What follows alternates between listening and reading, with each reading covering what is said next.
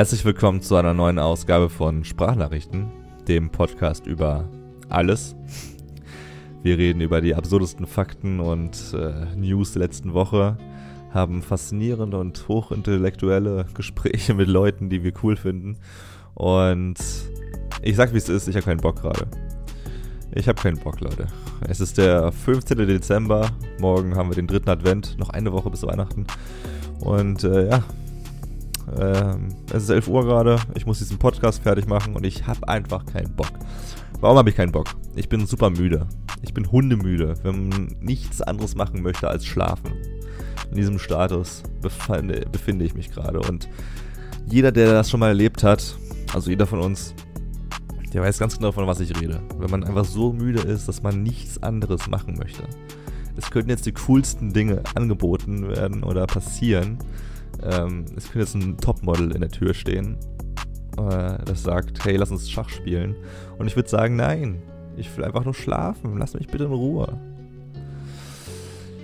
Aber, aber es gibt tatsächlich eine einzige Sache, und mir ist keine andere eingefallen, aber mir ist diese eine Sache eingefallen. Diese eine Sache, die tatsächlich besser ist als lediglich schlafen.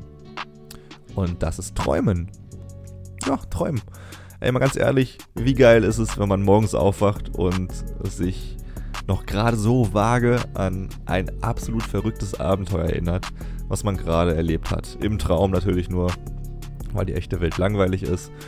Und man, man klammert sich gerade noch an die letzten Bilderfetzen, die man von seinem Traum hat. Denn wie wir alle wissen, verschwinden diese, diese Bilderfetzen innerhalb der nächsten 20 Sekunden.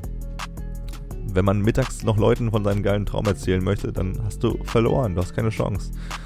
Du kannst nur von deinem Traum erzählen, wenn jemand, jemand, jemand neben dir liegt. Ansonsten ist der Traum weg. Aber warum ist das so? Warum ist denn der Kopf, warum ist der Kopf erstmal so geil, dass er Bilder in deinem Gehirn projiziert, während du schläfst, dir wirklich Filme abspielt, die besser sind als äh, manche Hollywood-Filme. Besser als Transformers auf jeden Fall. Und warum ist der Kopf gleichzeitig so dämlich und löscht die Gedanken immer sofort? Ähm, das sind Fragen, die wir vielleicht in diesem Podcast klären. Wir klären aber vor allem eine Frage.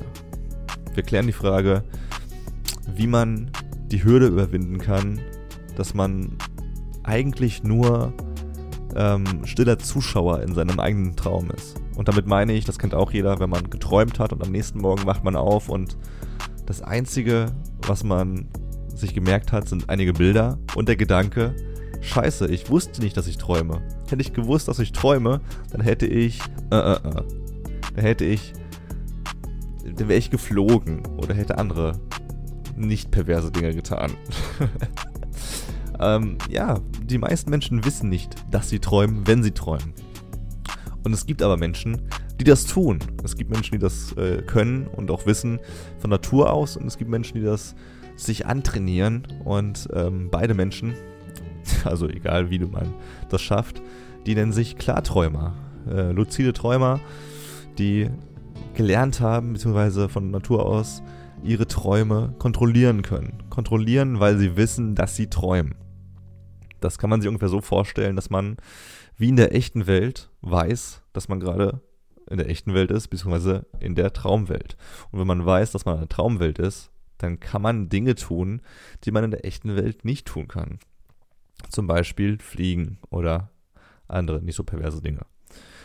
Und damit habe ich mich vor einigen Jahren beschäftigt ich glaube mit 16 ungefähr um den Dreh habe ich damit angefangen, mich mit Klarträumen auseinanderzusetzen. Es klingt ein bisschen okkultig, naja, nicht okkultig, aber so sehr, so sehr, so sehr ähm, sphärisch und einfach ein bisschen Hokuspokus-mäßig, so als ob man einen an der Waffel hätte, wenn man von seinen Techniken erzählt, wie man äh, bewusst in seine Träume gleiten kann. Äh, Gebe ich komplett zu, es klingt bescheuert ähm, auf den ersten Hör. Es klingt irgendwie ein bisschen strange und als ob man sich Drogen einwirft, bevor man schlafen geht, damit man irgendwie seine Träume anders erlebt. Aber tatsächlich ist es das nicht. Es ist ähm, komplett was anderes. Es ist sehr, sehr, sehr spannend, was passiert, wenn man klar träumt. Es ist unfassbar, eine unfassbare Erfahrung und man kann auch unfassbar viel dabei lernen. Nicht nur über sich, man kann auch äh, viele Dinge verbessern, die man bereits gelernt hat, bzw. gesehen hat und die man ähm, noch intensiver verbessern möchte oder lernen möchte. Ähm, ihr merkt schon, ich, ich, ich werde ein bisschen wischiwaschi hier in meinen Ausführungen und ich rede auch schon seit fünf Minuten. Äh, für ein Intro sehr lange. Ich komme jetzt mal zum Punkt. Äh, mein heutiger Gast ist Simon Rausch, ein selbsternannter Klartraumexperte. Er hat auch ein Buch geschrieben, den Online-Aeronauten, hat auch das Klartraum-Forum gegründet einst und ähm, ist, sage ich mal, einer der größten deutschen Experten auf diesem Gebiet. Und deswegen habe ich mich mit dem Herren mal ein bisschen unterhalten über Klarträumen und wie er das macht, was für Tipps er hat, wie man klarträumen kann, ob Klarträumen nicht auch ein bisschen gefährlich sein kann, weil wenn man es macht und seine Träume, Träume kontrolliert und das machen kann, was man möchte, wenn man schläft, dann könnte es vielleicht so eine Sucht werden und dann könnte man vielleicht auch gar nicht mehr wach sein, ähm, sein wollen. Und das sind nur ein paar der ganz vielen spannenden Themen, die wir in knapp 40 Minuten besprochen haben. Und deswegen, Leute, würde ich sagen, einen ganz tollen dritten Advent euch. Ich beende jetzt meine Podcast-Bearbeitung ähm, hier, werde mich ins, ins Bett hauen und geil träumen hoffentlich. Denn ähm, man kann viel aus seinem Schlaf rausholen. Nicht nur den typischen geilen Schlaf, wo man dann einfach erholt am nächsten Morgen ist, sondern man kann auch zwischen dieser Zeitspanne, zwischen Einschlafen und Aufwachen, äh, eine extrem geile Zeit haben. Und wie die aussehen kann und wie das funktioniert, das erfahrt ihr jetzt von Simon Rausch. Viel Spaß beim Podcast.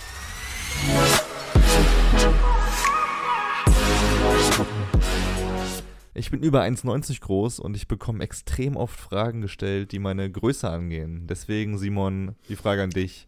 Wie hast du geträumt gestern Nacht?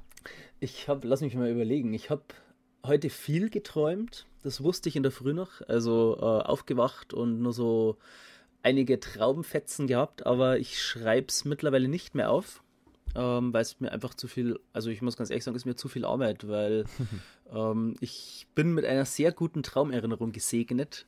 Ähm, und dadurch, was er Segen und Fluch gleichzeitig ist, ich erinnere mich an sehr viel, aber das Aufschreiben, ich will es dann sehr genau machen und sehr schön und, und viele Details festhalten und dann dauert es einfach zu lange. Ähm, ich habe heute gut geträumt und prompt. Ich könnte jetzt aber nicht mehr sagen, was ich geträumt habe, eben weil ich es nicht aufgeschrieben habe und ähm, ja, über den Tag dann und ja, eigentlich schon in der Früh ähm, verschwindet es dann leider. Aber man weiß ja nicht, vielleicht hat es ja eine Funktion, warum, äh, vielleicht müssen ja die Träume verschwinden. Das ist ganz schwierig zu sagen. Wie meinst du das? Es ist ja, es beschreiben ja ungefähr jeder Mensch, also jeden, den ich kenne, beschreibt, dass er sich nicht oder schwer an, na, lass mich es anders formulieren fast alle Menschen, die ich kenne, beschreiben mir, dass sie sich in der Früh an Träume erinnern und die dann ganz schnell verschwinden. Also dieser, das ist ja irgendwie einheitlich, dieser Mechanismus, dass Träume nicht ganz automatisch den ganzen Tag lang im Gedächtnis bleiben. Genau, ja. Also ganz viele berichten, ah, ich wusste in der Früh noch was oder ich, ich wusste fast gar nichts mehr und dann war ich Zähne putzen und dann war es komplett weg. Also das muss ja was Einheitliches sein, was bei jedem ist. Und da ist halt die Frage, was ist der Hintergrund? Warum ähm, bleiben uns Träume nicht von völlig alleine über den ganzen Tag im Gedächtnis? Das ist die Frage. Liegt es vielleicht daran, dass wir einfach unsere Gehirnkapazitäten für anderen Shit brauchen und dass es viel zu viel Platz wegnehmen würde, wenn wir uns jeden Traum merken? Also glaube ich, also ich glaube glaub ich ja, nicht. Ich glaube, wir haben auch ein großes Gehirn.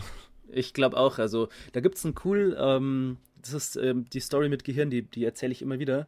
Ähm, ich kann keine Zitate, keine, keine ähm, Quellen angeben. Es war in irgendeiner, irgendeiner Sendung, irgendeine, im, Fernsehen, irgendeine Wissenssendung. Ähm, ein Kerl hat einen, ähm, mit, ich weiß nicht, wie alt er war, sagen wir, er war ungefähr 35 oder so, hat einen Baseball an den Kopf bekommen, war in den USA und war kurz bewusstlos, aber ging ins Krankenhaus, leichte Gehirnerschütterung oder so, aber jetzt nicht, nicht weiter schlimm. Und von dem Tag an konnte er sich an ganz spannende Details aus seinem ganzen vorherigen Leben erinnern. Er wusste, äh, du konntest ihm einen Tag, ne äh, ein Datum nennen, in der Zeit, also halt von vor 35 Jahren oder so. Und er konnte dir das Wetter sagen und konnte dir den Wochentag sagen. Und dann noch ein Detail ähm, aus seinem Tag, aus diesem Tag als Kind zum Beispiel, das man natürlich nicht nachprüfen kann. Also er konnte dir sagen, ja, ähm, 1985, dieser, äh, äh der 12. Dezember war ein Montag. Ähm, es hat geregnet und ich war mit meinem Vater beim Essen und die, ähm, die Bedienung hatte gelbe Schuhe an oder so.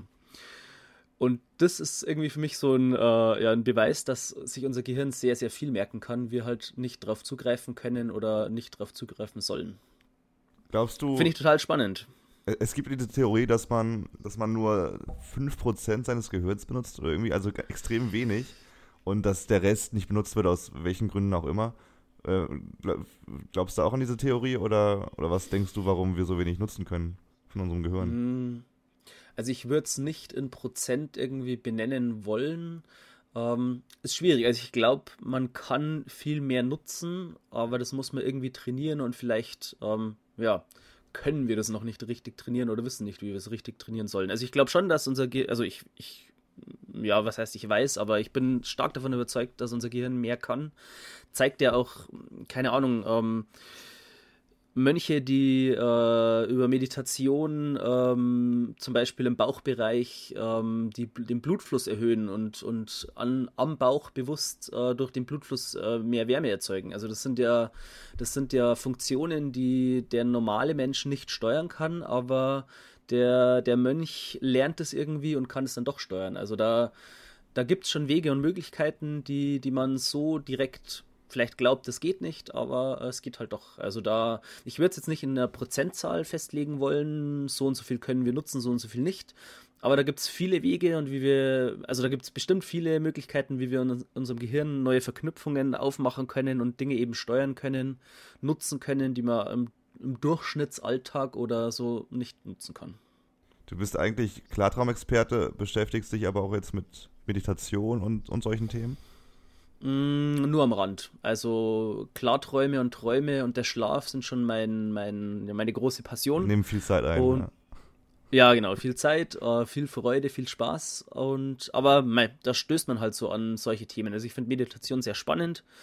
Ähm, lustigerweise, ich bekomme keinen Zugang hin. Also ich probiere es schon ewig lange, habe jetzt mal wieder angefangen zu meditieren. Die erste Woche äh, klappt jetzt doch schon äh, relativ regelmäßig. Ähm, aber ich habe so das Gefühl, ähm, ich habe immer das Gefühl, ich habe keine Zeit zu meditieren und das, das ist so schrecklich, weil die Zeit muss man sich nehmen, sollte man sich nehmen.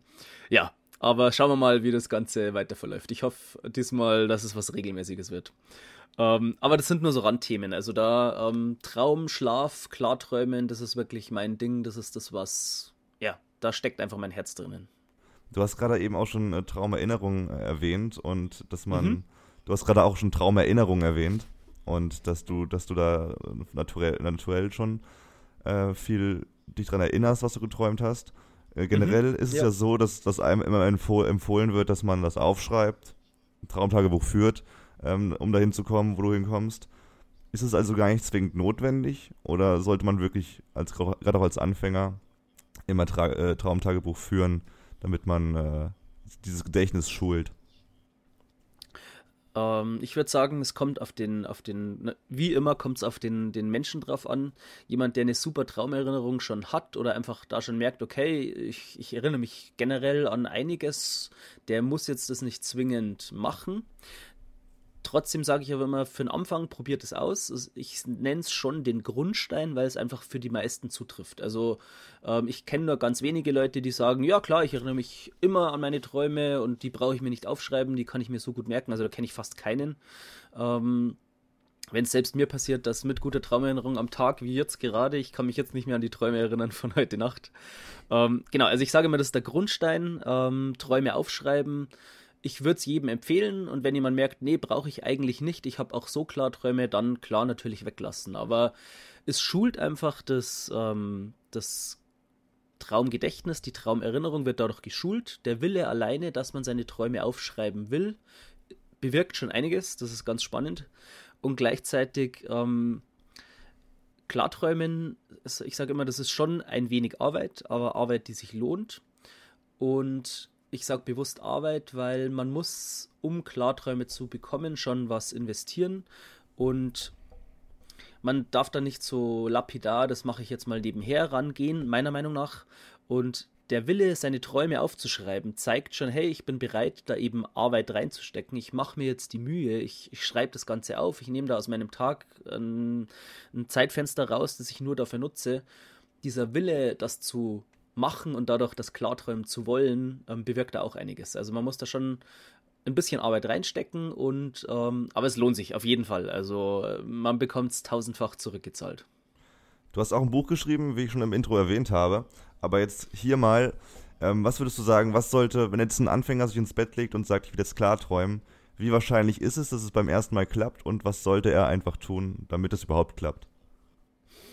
Huh, ähm, Wahrscheinlichkeit kann, man, kann ich nicht beantworten. Also ich kenne ich kenn Klarträumer, bei denen klappt es nach der ersten Nacht.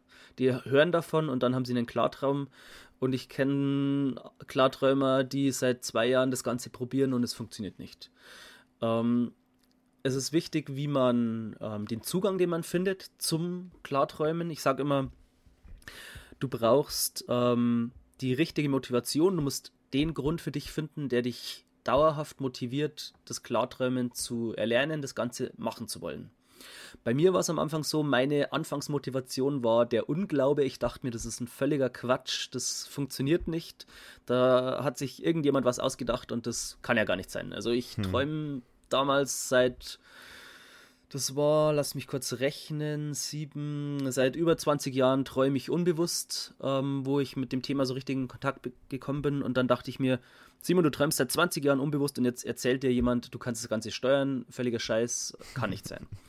Und dann wollte ich eben rausfinden, okay, vielleicht ist doch was dran. Da schreiben im Internet ganz viele Leute schreiben darüber, okay, vielleicht ist ja doch irgendwie ein Fünkchen Wahrheit dran.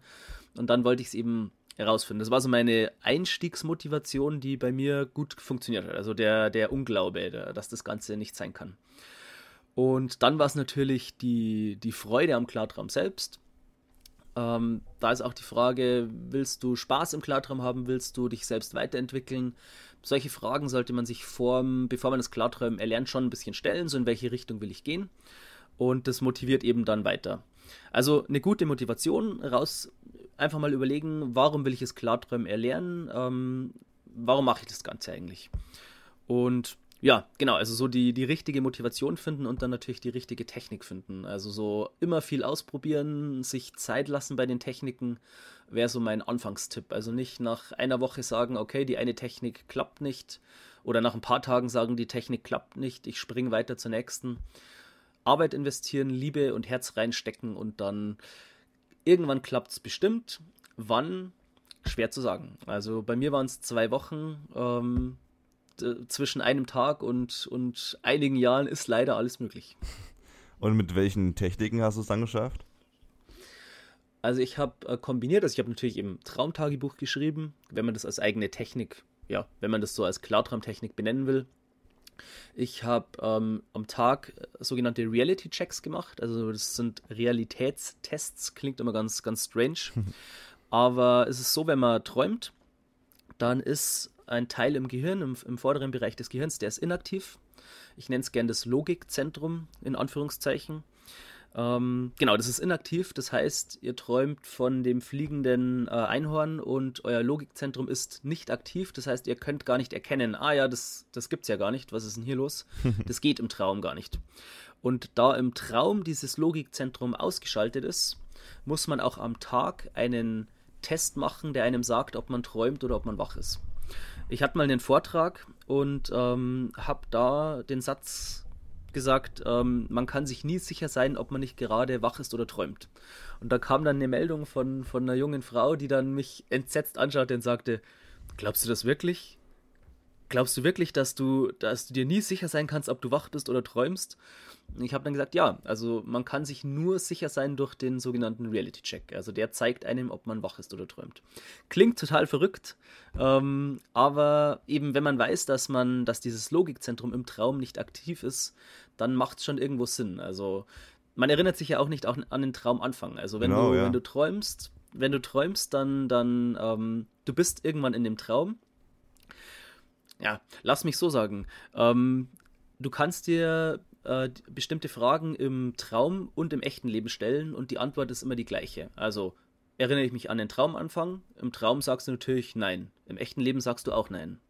ist das die Realität? Im Traum kannst du es nicht unterscheiden. Du, es geht einfach nicht. Dann sagst du, ja, das muss ja die Realität sein. Und wenn du wach bist, sagst du natürlich auch, das ist die Realität, weil du ja davon überzeugt bist. Also so ähm, kann man sich nie sicher sein, ob man nicht gerade wach ist oder träumt. Und da kommt der Reality-Check ins Spiel. Da gibt es ganz viele verschiedene. Mein Lieblings-Reality-Check ist der Nasen-RC. Da hält man sich die Nase zu und versucht durch die geschlossene Nase zu atmen. Ähm, klappt im echten Leben nicht, sieht super lustig aus.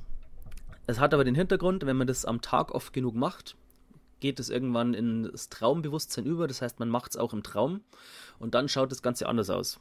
Wenn ihr euch im Traum mit euren Traumfingern eure Traumnase zuhält, zuhaltet, dann, ähm, genau, dann ist ja eure Nase in Wirklichkeit frei. Also die ist ja nicht, äh, die ist ja nicht verschlossen. Ihr spürt dann zwei Dinge. Ihr spürt eure geschlossene Traumnase und ihr spürt, wie aber Luft durch eure echte Nase kommt. Und dieses paradoxe Gefühl aktiviert eben das Logikzentrum im Gehirn, also dieser, äh, dieser der Teil vom Gehirn, der euch äh, erkennen lässt, was ist real und was ist nicht real. Und eben dieses, ich spüre meine geschlossene Traumnase, fühle aber gleichzeitig Luft durch meine echte Nase kommen, das legt dann den Schalter um, aktiviert dieses Logikzentrum und dann macht ihr in der Regel aus dem normalen Traum, aus dem Trübtraum einen Klartraum. Ich, ich kann das gut nachvollziehen, weil im Endeffekt, ähm, wenn du jetzt nicht geübt in sowas bist, dann jedes Mal, wenn du morgens aufwachst nach einem Traum, erst dann merkst du, dass es ein Traum war. Genau, und währenddessen ich, weißt du es nicht. Ja, und ich finde es spannend, weil du hast ja auch ab und zu mal Träume mit doppelten Ebenen, also mit mehreren, äh, mehreren Traumebenen, so wie bei Inception ungefähr, dass du dann aufwachst und du denkst, du bist wach, aber du bist gar nicht wach, du bist nach meinem anderen Traum. Ähm, das finde ich super spannend. Und vielleicht sind wir auch gerade am Schlafen, Simon, und die Reality-Checks helfen selbst da nicht. Ich habe es schon gemacht. Es hat, äh, ich, ich bin wach. Also denkst du? Denkst du? Wir sind in der äh. Matrix. ähm, ja, mit Inception und den Ebenen. Ähm, ich ich finde, also im Traum, für mich ist der Traum immer eine Ebene. Es gibt nur eben verschiedene ja, wie soll ich sagen, ich, ich bin kein Fan von Ebenen. Das klingt nämlich immer so hierarchisch und so, ähm, so fest und das mhm. ist es im Traum nicht. Also im Traum, es geht alles fließend ineinander über und es wird da, also ich finde durch diese, durch den Vergleich, also Inception, super geiler Film. Äh, Christopher Nolan hat sich einiges von den Klarträumern geborgt. Ähm, die, der, der Nasen-RC wurde bei Nolan zum Kreisel, also da hat er sich inspirieren lassen. Ähm, ich finde nur, dieses Ebenendenken kann man nicht aus Inception auf die, auf die, aufs Klarträumen übernehmen. Ähm, da meinen dann viele, ah, okay, da gibt es dann so eine Art Sicherungsanker, wenn ich fünf Ebenen tief im Klartraum bin, dann, dann wache ich nicht komplett auf, sondern wach erst in der, in der vierten Ebene und dann mhm. in der mhm. dritten und in der zweiten. Und das finde ich immer ein bisschen irreführend. Also im Klaum, äh, im Klaum, im Klartraum ist alles meiner Meinung nach eine Ebene und aber dieses falsche Erwachen, was du beschreibst, das ist schon richtig ähm, lustig, spannend, strange. Also ich hatte einmal einen Klartraum, wurde dann falsch wach. Also ich wurde in meinem Schlafzimmer wach und dachte mir, oh scheiße, Klartraum vorbei, schade. Gehe dann in mein Bad und dann ähm, sehe ich da meine Katze und meine Katze hat einen, einen, Schla einen gestreiften Schlafanzug an. und dachte mir, ah, der sieht, der sieht aber schön aus. Meine, ich habe keine Katze mehr, also das ist, das ist schon sehr, sehr lange her, aber im Traum war die Katze in meiner Wohnung und äh, hatte den Schlafanzug an und dachte mir, oh, der ist ja schön, schön äh, Streifen gehäkelt, keine Ahnung. Und dann wurde ich richtig wach und dann dachte ich mir, oh Gott, warum, Simon, die Katze hat einen Schlafanzug an. Also wenn das kein Hinweis darauf ist, dass du träumst, aber ich konnte es nicht erkennen, ich konnte es nicht unterscheiden. Ich bin falsch erwacht und dann war eben mein Logikzentrum nicht mehr aktiv und dann war es für mich ganz normal, dass die Katze, die schon lange nicht mehr lebt, bei mir in der Wohnung ist und einen Schlafanzug an hat. es ist so verrückt eigentlich, wie, wie viele äh, Fallen und äh, man sich selber stellt. Also wie sehr man sich selbst ver, ver, verwirrt eigentlich. Ja, das ist die Frage, was, ähm, was ist der Sinn der Träume? Warum träumen wir überhaupt? Also zur Verarbeitung würde ich sagen. Diese, diese Fallen, also ich habe schon das Gefühl, dass, ähm, als Beispiel, sagen wir, du bist im Klartraum, ähm, ist mir ganz oft schon passiert, ich bin im Klartraum, ich treffe auf andere Traumfiguren ist ja nichts anderes wie, findet ja alles in meinem Gehirn statt. Ist ja, bin ja alles irgendwie ich. Also ich finde, der Klartraum, die Umgebung, die Personen, das ist, bist ja alles du. Also das ist ja keine, mhm. ich würde es nicht sagen, dass es eine, es fühlt sich an wie eine andere Welt, aber du hast es ja alles erschaffen und irgendwie ist das ja alles ein Teil von dir. Und dann laufe ich zu einer, zu einer Traumfigur hin und sage, hey, äh, das Ganze ist, äh, du bist in einem Traum, also das ist nicht real. Und dann will die Traumfigur mich überzeugen, dass das Ganze die Realität ist. Wieso? Wenn das Ganze, wenn alles ein Teil von mir ist, warum will ich mich dann selber überzeugen, dass das Ganze eben kein Traum ist, dass es die Realität ist? Ähm, es weiß keiner, warum wir träumen. Ähm, es gibt ein paar Theorien. Ich denke, es ist eine Kombination aus zwei Theorien. Also einmal soll der Traum uns aufs, aufs echte Leben vorbereiten, aufs Wachleben. Ich, ich nenne mal das Beispiel, äh, du, äh, du lebst in früheren Zeiten mit Lagerfeuer, Hammer und Speer und dann träumst du von dem Tiger, der dich verfolgt. Und durch dieses ähm, Träumen von der Flucht übst du die Flucht. Also du träumst, wie du lossprintest, wie du einen Haken schlägst, wie du wirklich schnell läufst. Und dieses Träumen soll dich auf die echte Flucht vor dem echten Tiger vorbereiten. Also ich denke, das ist eine, eine Funktion, dass uns Träume eben, Träume sind Training, die uns aufs echte Leben vorbereiten sollen, wo wir Dinge üben können, die wir dann im echten Leben besser anwenden können. Und das zweite wäre so eine Art Verarbeitung, dass wir Dinge ähm, ja, einfach verarbeiten, damit umgehen lernen und ja, das Ganze einfach richtig einsortieren können und abspeichern können. Was schon wieder ganz strange klingt, weil wenn ihr kennt eure Träume, jeder hat verrückte Träume und dann sagt da der Simon, ähm, das soll dazu dienen, die Gedanken einzusortieren und zu verarbeiten. Also, aber ich denke schon, dass man bestimmte Erlebnisse oder einfach Alltagsdinge übers Träumen verarbeitet und äh, ja, ab, einsortiert und ablegen kann. Was, was, hältst du persönlich von diesen ganzen Traumdeutungsseiten, genau. wo du online du nachschaust? Ich höre dich noch, ja? Hörst du mich? Simon? Simon? Jetzt höre ich dich wieder. Jetzt hörst da du mich wieder. Jetzt, Super, genau. ein kleines Funkloch. Nee, ich habe nur eine Frage gestellt. und zwar. Gerade einen Tunnel gefahren. ja, bist du gerade eigentlich draußen? ich höre so ein Rauschen im Hintergrund. Das ist mein super leiser Silent Computer. Achso, das klingt so, ehrlich gesagt, klingt das so, als ob du gerade irgendwie so neben einem Wasserfall sitzt und so ganz entspannt. So schlimm. Noch, nee, nee, ich finde es gar nicht schlimm, ich finde es voll beruhigend gerade so nebenbei. Sehr das, gut. Als ob du gerade zen-mäßig in irgendeinem Garten da sitzt und äh, mit mir podcastest. Das finde ich es sehr ist schön. Der, der, der leise Kühler meines Computers, der mich in den Schlaf wiegt. Nee, wir sagen, es ist der Wasserfall und du sitzt gerade irgendwo das in Japan. Das ist der Wasserfall natürlich, ja, genau. Perfekt. Ich, hatte eine, ich wollte eine Frage stellen und zwar, was du von diesen ganzen äh, Traumdeutungsseiten hältst, wo du dann eingibst, okay, ich habe dieses Mal von einem fliegenden Bus geträumt und ich habe das gemacht. Was, was heißt das? Und dann äh, kommt da raus, ja, du hast Probleme mit deiner Mutter. Äh, ähm, ich finde es, ist, eine, also es ist nicht anwendbar. Also ganz, ganz salopp gesagt, ich finde diese Traumdeutungsbücher eigentlich ziemlicher Quatsch mit einem kleinen Aber, weil diese 1 zu 1 Übersetzung, das meiner Meinung nach kann das nicht funktionieren, weil jeder Mensch erlebt, hat ein anderes Leben, hat andere Dinge in seiner Kindheit erfahren, sieht Dinge anders. Also de, allein im, im, Bereich Kommunikation ähm, merkt man doch, der eine sagt einen Satz und der andere versteht den komplett anders. Also wie könnte dann eine eine Aussage ähm, das für alle das gleiche bedeuten. Also von daher, für mich rein logisch kann das schon gar nicht sein. Ich sage aber mit dem kleinen Aber, weil solche Bücher können einen, einen Denkanstoß ähm, bringen. ist nur die Frage, ob es in die richtige Richtung geht. Also ich, ich denke mal, ähm, ich halte nichts von solchen Büchern, weil das einfach zu starr, zu einheitlich ist.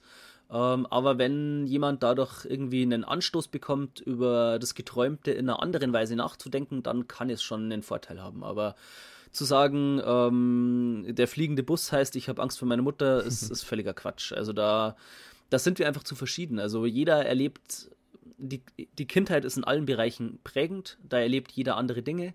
Und ähm, wenn einer in einem mit, einem Camp mit seinen Eltern beim Campen war, mit dem grünen Campingbus, dann ist das für den eine schöne Zeit.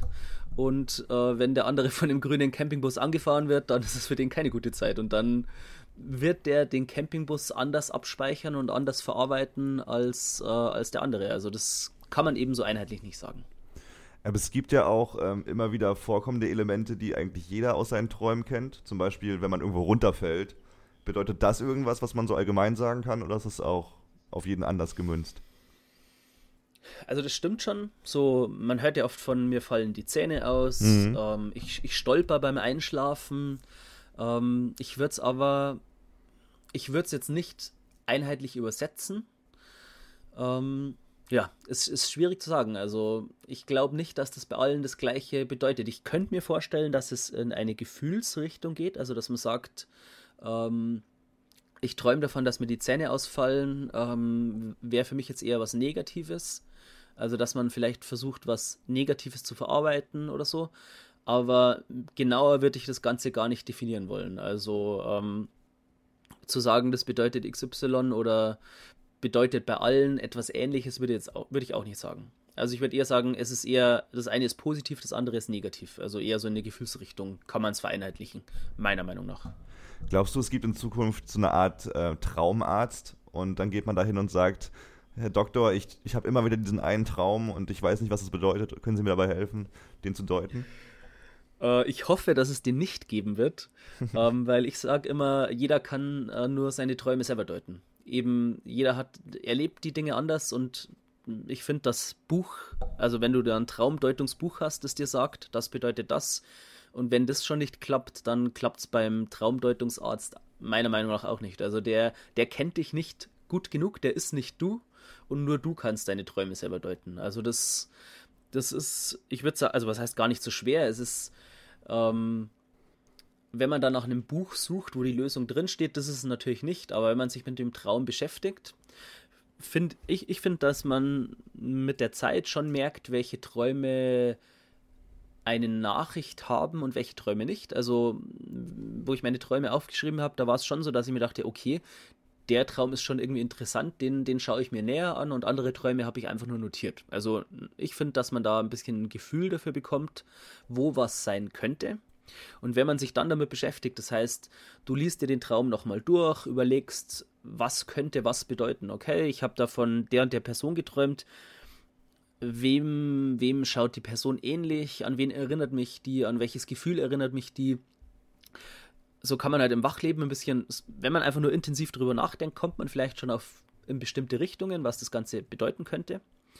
Äh, und da kann man den Klartraum natürlich auch super nutzen. Also du kannst dann sagen, hey, ähm, ich habe jetzt heute Nacht einen Klartraum und da will ich wissen, was bedeutet der Traum. Also da kannst du dann die Traumfigur fragen, ich habe von XY geträumt, äh, was will mir der Traum sagen? Und dann kann es sein, dass du da eine Antwort bekommst leider sind die oft dann auch noch mehr oder weniger verschlüsselt und du darfst dann wieder im Wachleben drüber nachdenken, was bedeutet denn, was die Figur zu mir gesagt hat. Mhm. Aber so kann man schon sich langsam ranarbeiten und der Klartraum bietet da schon eine gewisse Abkürzung. Also ja, Träume deuten kann nur jeder selbst und ähm, ja, ich hoffe nicht, dass da irgendwie Ärzte aus dem Boden sprießen, die dir dann irgendwie deine versuchen, deine Träume zu deuten. Würde ich mir nicht wünschen. Du träumst jetzt klar seit wann ungefähr? Äh, 10.01.2011. Also schon einige Jahre. Machst du es immer noch ja. täglich? Nee. Ähm, ich war nie der Typ für, für tägliche Klarträume. Ähm, also ich bin, ähm, ich mache viele Techniken, die indirekt Klarträume auslösen es gibt ja auch Techniken, wo, wo man sagt, da kann man den Klartraum direkt jede Nacht auslösen. Bin ich ganz ehrlich, klappt bei mir nicht. Also die, die WILD-Technik, bei der man sich bewusst schlafen legt und bewusst in den Traum einsteigt, funktioniert bei mir einfach nicht. Ähm, das heißt, ich habe nicht jede Nacht Klarträume. Ähm, dazu kommt, seit ich meine Träume nicht mehr aufschreibe, ist es sehr viel weniger geworden. Also mit Traum, also mit Traumtagebuch zu meinen Hochzeiten, sag ich mal, da hatte ich einen Klartraum in der Woche, manchmal auch zwei.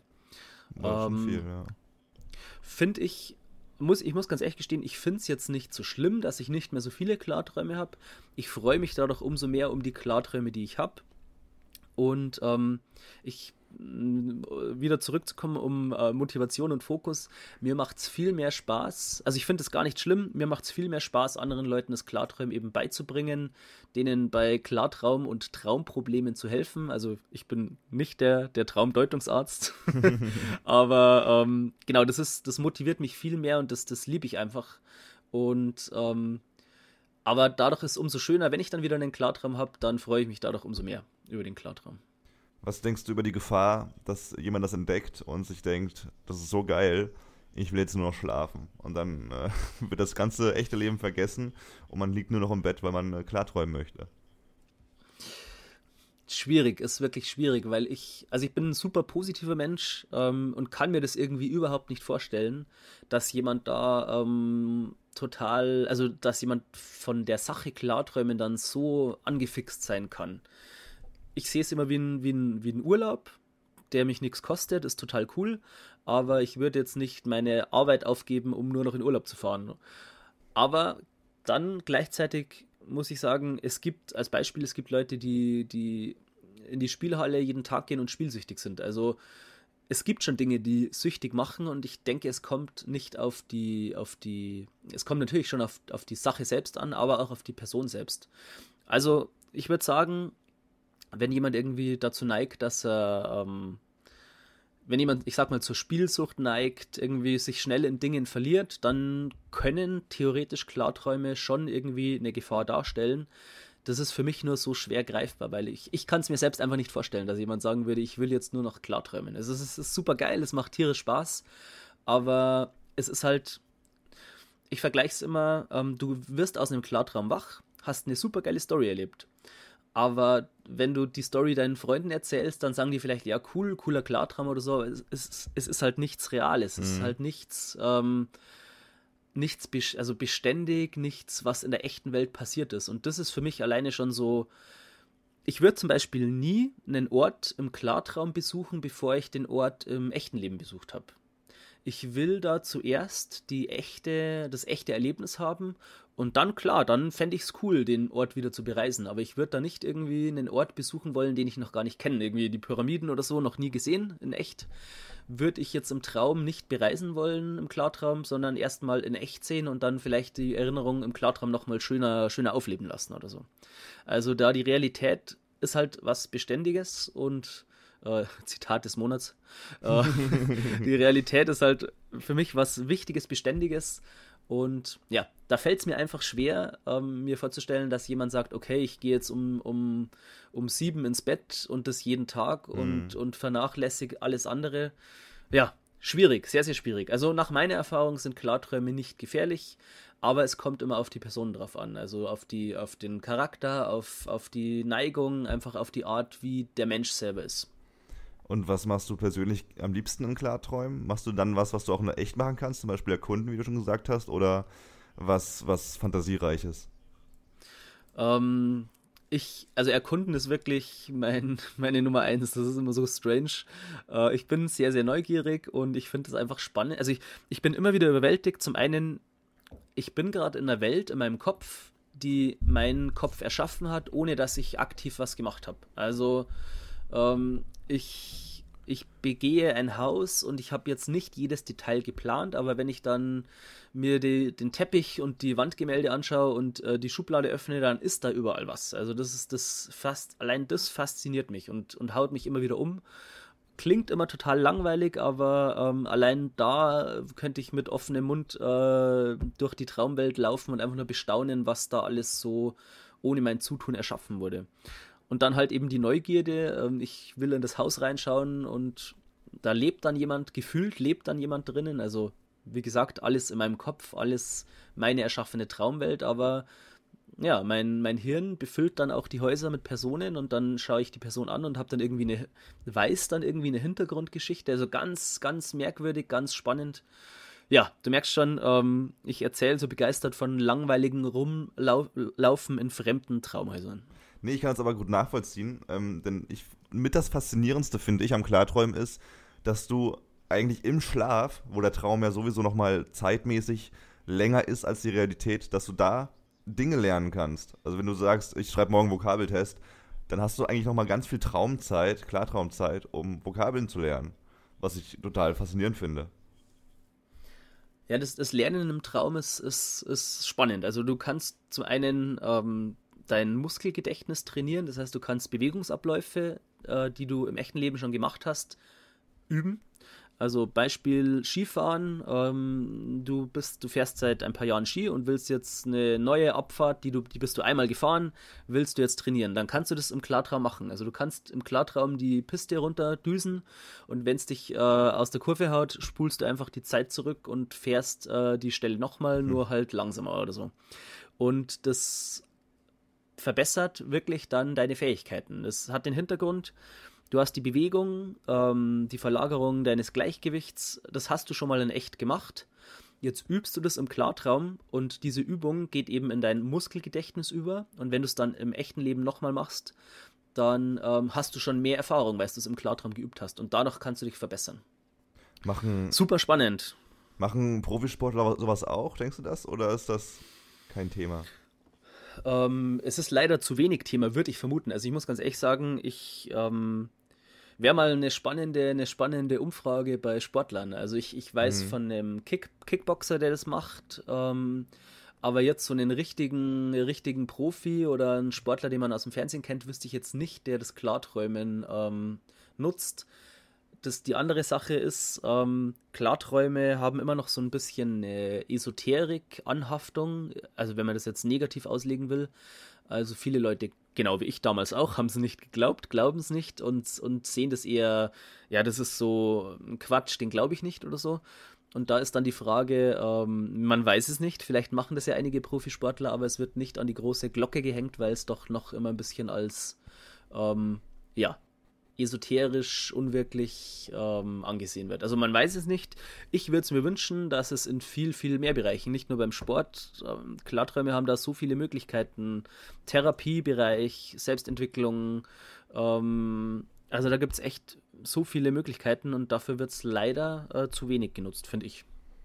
Was glaubst du, wie man das ändern kann? Weil du hast recht, eigentlich in jedem Bereich oder wenn mal jemand uns sowas erzählt, man wird direkt ein bisschen komisch angeschaut weil das so mhm. klingt, als ob man irgendwas äh, Hippie-mäßiges machen würde. Aber eigentlich ja. ist es eine super coole Erfahrung einfach. Also ich bin schon mal froh, dass äh, in, in der Schlafforschung, die ja mehr oder weniger synonym für die, für die, ja nicht synonym, aber in der deutschen Forschung äh, Schlaf, Traum, Klartraum, das hängt irgendwie alles zusammen. Und da bin ich ja schon mal froh, dass, dass in Deutschland die, die, die Klartraumforschung da ähm, ja sehr aktiv ist. Also ich hat mal mit einem englischen Autor Kontakt und der meinte auch, er findet es total cool, ähm, wie aktiv da die Deut deutsche Wissenschaft ähm, dran arbeitet. Das würde sich für, für, äh, für die USA auch wünschen. Ähm, das finde ich schon mal cool, dass da einige begeisterte ähm, Leute da halt ja, sich die Mühe machen und das Thema wählen. Ähm, ich denke mal, dass es nie in den Mainstream einziehen wird einfach weil die meisten Leute eben, wie auch ich damals gewohnt sind, äh, du kannst deine Träume nicht steuern und jetzt kommt da jemand und sagt, du kannst es steuern. Äh, klingt ja komisch, klingt ja, ist gegen das, was man gewohnt ist und gegen gewohnte Sachen da, ähm, ja, die, die, die gewohnten Sachen zu ändern, das, das ist einfach schwierig. Das fällt jedem schwierig, fällt auch mir schwierig. Also jeder hat seine Gewohnheiten und dann soll man das auf einmal umkrempeln. Ich glaube, das ist so ein bisschen, Klarträumen ist so in der Mitte. Also es ist nicht zu abgefahren, zu verrückt, dass jeder sagt, ja, völliger Quatsch, aber es ist schon ungewöhnlich. Und ich glaube, diese, diese, das reicht, damit es leider nie in den Mainstream einziehen wird. Ja, das ist schon sehr faszinierend. Zum, zum Abschluss vielleicht nochmal das kurze Thema Albträume. Ähm, mhm. Was glaubst du, warum die entstehen und wie kann man die am besten ausschalten? Okay. Ähm, ich finde, also ich glaube, dass jeder Albtraum eine ähm, Nachricht hat, die er vermitteln will. Also ähm, jeder Albtraum hat einen Sinn. Besonders wiederkehrende Albträume, ähm, gerade wiederkehrende Albträume. Also klar, wenn du dir den, äh, du, den Horrorfilm am Abend anschaust und du schaust keine Horrorfilme und hast danach einen Albtraum, dann denke ich mal, hat es keinen tieferen Hintergrund. Aber wenn du dann eine Woche später den gleichen Traum nochmal träumst und dann nochmal träumst und dann nochmal und über Jahre irgendwie oder, oder länger einfach einen wiederkehrenden Albtraum hast, dann hat der Albtraum eine Botschaft und die Botschaft will er vermitteln. Und erst wenn er die Botschaft vermittelt hat, dann geht er weg, weil ist die Nachricht vermittelt, hm, hat der Albtraum keinen Grund mehr. Das heißt, ähm, ein guter Weg, seine Albträume, also ich würde es nicht ausschalten oder, oder bekämpfen oder so, das würde ich in den Albtraum nicht. Ich würde sagen, wir integrieren den Albtraum, das klingt immer ganz strange, aber ich finde, es passt ganz gut. Ähm, du erfahrst die Nachricht und, und baust das Ganze einfach ein, also verbaust die Info. Ähm, sagen wir, du hast einen Albtraum, der immer wieder kommt, dann kannst du dir am Abend ähm, über, da gibt es eine Technik, die kann man fürs Klarträumen hernehmen, äh, Autosuggestion. Du legst dich am Abend ins Bett und sagst dir, okay, ähm, wiederholst im Kopf, im Geiste äh, dein Ziel. Und das kann eben, je nachdem, was du machen willst, jetzt machen wir das mal speziell für den Albtraum. Du sagst dir, wenn ich von XY träume, erkenne ich, dass ich träume. Das soll meiner Meinung nach einfach ein Satz sein, der dir gut von der Zunge geht und der dein Ziel kurz und prägnant beschreibt. Das, was du erreichen willst. Ich will einen Klartraum haben, wenn ich einen Albtraum habe. Das wiederholt man in Gedanken einfach. So, am besten so lange, bis man einschläft. Schaffe ich selber auch nie. Ich werde dann sehr schnell müde, drift mit den Gedanken ab ich drehe mich dann irgendwann auf die Seite und sage, ich habe es jetzt ganz oft äh, in Gedanken wiederholt, ich hoffe mal, das reicht. Und dann drehe ich mich auf die Seite und dann schlafe ich relativ schnell ein. Genau, dieses Ziel wiederholt man. Eben, wenn ich den Albtraum XY träume, erkenne ich, dass ich träume oder dann habe ich einen Klartraum. Kann man formulieren, wie man, wie man will, meiner Meinung nach. Das wiederholt man und irgendwann klappt es. Dann muss nicht in der ersten Nacht sein, kann nach ein paar Tagen sein. Dann hast du diesen Albtraum und dann auf einmal, hey, ich habe ja diesen Albtraum, ist es vielleicht, das muss ja ein Traum sein. Und dann schaltet sich hoffentlich dein, äh, dein Logikzentrum, dein präfrontaler Kortex schaltet sich dann ein und dann erkennst du, ah, okay, das ist ein Traum. Jetzt stelle ich mich mal meiner Angst. Jetzt stelle ich mich mal dem Albtraum. Das kann auch trotz klarem Bewusstsein kann das noch ähm, ziemlich gruselig sein, weil einfach diese ich sage immer Gefühle, das ist ja nichts anderes wie, also ganz, ganz äh, unromantisch gesagt, Gefühle ist, ist nichts anderes wie Chemie im Körper. ähm, also ganz hart und böse gesagt, aber Gefühle sind eben ähm, ja, chemische Reaktionen im Körper, Serotonin, Dopamin, ähm, und das ist ja dann im Körper noch vorhanden. Der Albtraum löst in deinem Körper eine Reaktion aus, ein Angstgefühl, und das Angstgefühl ist ja im Körper und nicht nur im Kopf. Das heißt, du wirst dann klar, hast einen Klartraum, bist dir eigentlich total bewusst, dass du den Traum kontrollieren kannst, du kannst alles machen, du kannst alles steuern, aber dein Körper schüttet noch die Angst aus, sag ich mal. Das heißt, der Albtraum, der jetzt zum Klartraum wurde, kann trotzdem immer noch ein bisschen Angst machen. Da soll man sich aber trotzdem seiner Angst stellen und dann ganz äh, blöd die Frage stellen, ähm, was willst du von mir? Was willst du mir sagen? Was willst du mir vermitteln? Und oft ist es dann eben so, dass sich der die, die Sache des Albtraums, weiß ich nicht, ein, ein gruseliger, ein, eine gruselig, ein gruseliges Monster, ein böser Hund, der einem hinterherläuft oder so, der verwandelt sich dann in das, was der Albtraum vermitteln will. Und das kann als Beispiel ähm, ein Erlebnis in der Kindheit sein, du wurdest äh, von einem Hund gebissen, als du noch ganz klein warst und irgendwie durch den letzten Hundehorrorfilm kam die Erinnerung unterbewusst wieder hoch und ähm, das hat dich jetzt länger verfolgt, weil du einfach das nie so richtig verarbeitet hast. Blödes Beispiel, einfach nur aus der Luft gegriffen. Ähm, aber dann erkennst du eben, ah, okay, damals hat mich dieser Hund gebissen, das, das ist die Nachricht, das, die will mir der Albtraum vermitteln. Das heißt, du kennst die Botschaft und kannst dann damit eben im Wachleben weiter daran arbeiten, wenn es was Schlimmes wäre oder einfach du weißt, okay, das war die Nachricht, die mir der Albtraum vermitteln, vermitteln will und dann ist er in der Regel auch weg. Dann hat er seine Nachricht vermittelt und dann taucht er nicht mehr auf. Also die Autosuggestion wäre eine Technik, mit der man aus einem Albtraum einen Klartraum machen kann und den Albtraum dann integrieren. Das sind alles aktive Lösungen, die man aber, äh, glaube ich, nicht anwenden kann, wenn man eine Schlafparalyse hat. Das ist ja, glaube ich, der Worst Case, wenn man wirklich nichts tun kann. Gibt es da irgendwelche mm, Lösungen? Also, ähm, Schlafparalyse selber ist ja, man ist ähm, wach, der Geist ist wach, der Körper nicht. Das heißt, du bist bei Bewusstsein, kannst dich aber nicht bewegen. Hm. Ähm, da können Halluzinationen auftreten, Farben, Formen, Muster, Personen, Geräusche. Also das sind so die äh, Merkmale von der Schlafparalyse nicht im Allgemeinen, sondern wirklich nur, wenn man bei der Schlafparalyse bewusst ist. Das ist eine, ich sag mal, Ausnahme. Also ich sag mal, die meisten Leute ähm, kriegen von der Schlafparalyse nichts mit. Das passiert mehrmals in der Nacht, 10, 20 Mal. Ähm, wenn wir in die REM-Phase übergehen, dann lähmt unser Geist unseren Körper, damit wir unsere Träume nicht ausleben. Die Muskeln sind dann völlig schlaff, bewegungsunfähig, außer die, die Augenmuskulatur, aber das, das also ist nicht, führt zu weit. Ähm, wenn ich träume, dass ich äh, irgendwo davonlaufe, dann soll ich das ja nicht in echt machen. soll ja nicht in echt aufstehen und dann davonlaufen. Deswegen die Schlafparalyse. Die Schlafparalyse ist eigentlich was total Gutes. Die ist eigentlich, die hilft uns, die schützt uns, ähm, die hindert uns daran, dass wir in der Nacht gegen die Wand laufen. Das will ja keiner.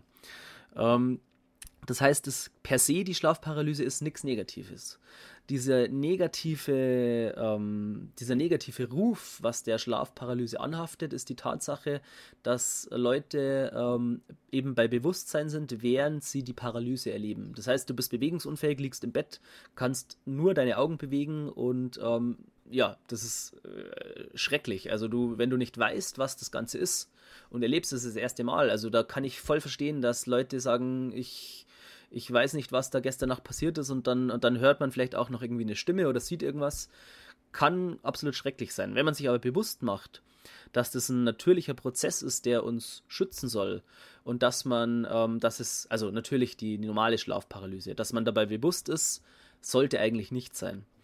Ähm, aber ich finde so, die, die Schlafparalyse hat eigentlich einen negativen Ruf, den sie gar nicht so verdient hat.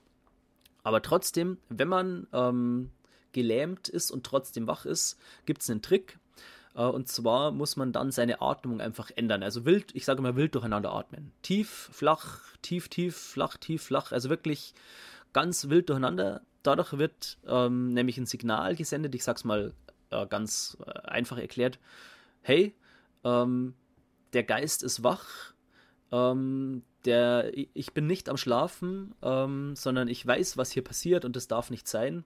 Und dann leitet der Körper die Schlafparalyse aus. Also dann kann man sich relativ schnell wieder bewegen. Also dieses Ändern der Atmung ist wirklich so der kleine Rettungsfallschirm, wie man aus der Paralyse rauskommt, wie man sich wieder bewegen kann. Aber ich finde die Paralyse, die Schlafparalyse, wenn man dann schon bewusst ist, du bist ja da in so einem Übergang zum Schlaf oder aus dem, es kann, man, kann auch passieren, wenn man äh, aus, der, aus dem Traum aufwacht. Aber wenn man am Einschlafen ist und das passiert, dann kann man das super nutzen, um eben direkt in den Traum einzusteigen. Also ich würde jede, ich würde am liebsten, es, ich würde es am liebsten schaffen, dass alle Leute, die wach sein bei der Schlafparalyse als Chance auf einen Klartraum sehen und nicht als was, was ich beenden muss, was ich loswerden muss. Ja, das wäre so mein Ziel, aber ich glaube, das werde ich nie schaffen.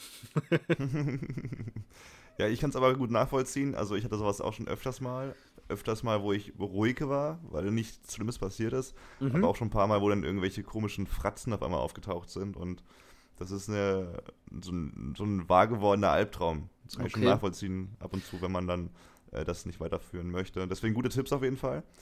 Ähm, wenn wir jetzt, wir sagen jetzt mal, eine Hausaufgabe aufgeben müssen den Zuhörern für heute Abend, wenn sie schlafen gehen, wie würde die aussehen? Eine Hausaufgabe, ui. Ähm, ganz, äh, ganz blöd, also ganz kurz und blöd gesagt, äh, die Hausaufgabe, ähm, Träume, ähm, Träume sind was wahnsinnig Spannendes, egal ob Klarträume oder normale Träume.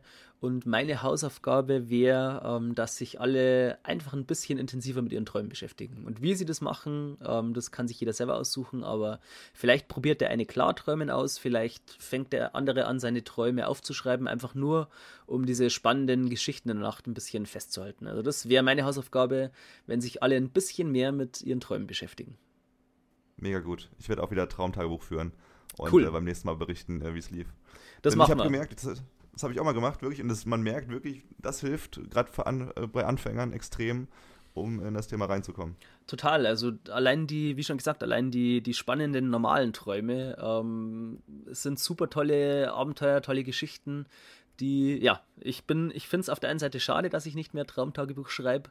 Auf der anderen Seite, es, es kostet halt viel Zeit. Also ein lachendes und ein weinendes Auge bei mir.